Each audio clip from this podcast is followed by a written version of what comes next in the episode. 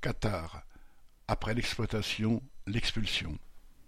Des milliers d'ouvriers étrangers des chantiers de construction de la Coupe du monde de football au Qatar ont été expulsés de leur logement durant la dernière semaine du mois d'octobre pour faire de la place aux supporters à venir.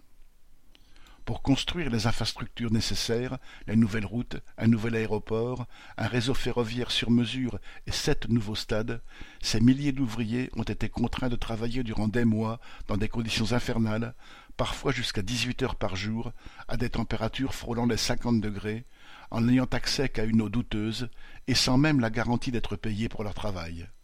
Et cela sans parler des morts d'épuisement et des nombreux accidents du travail dans les chantiers.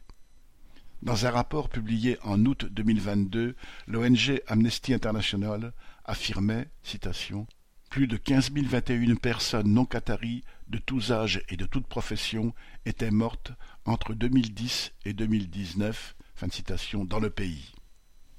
Le 27 octobre dernier, les autorités du Qatar ont fait évacuer des immeubles de la capitale, Doha, où logeaient des travailleurs étrangers.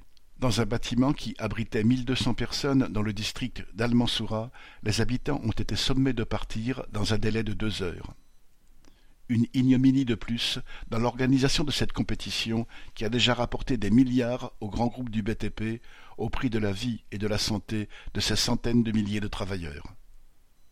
AR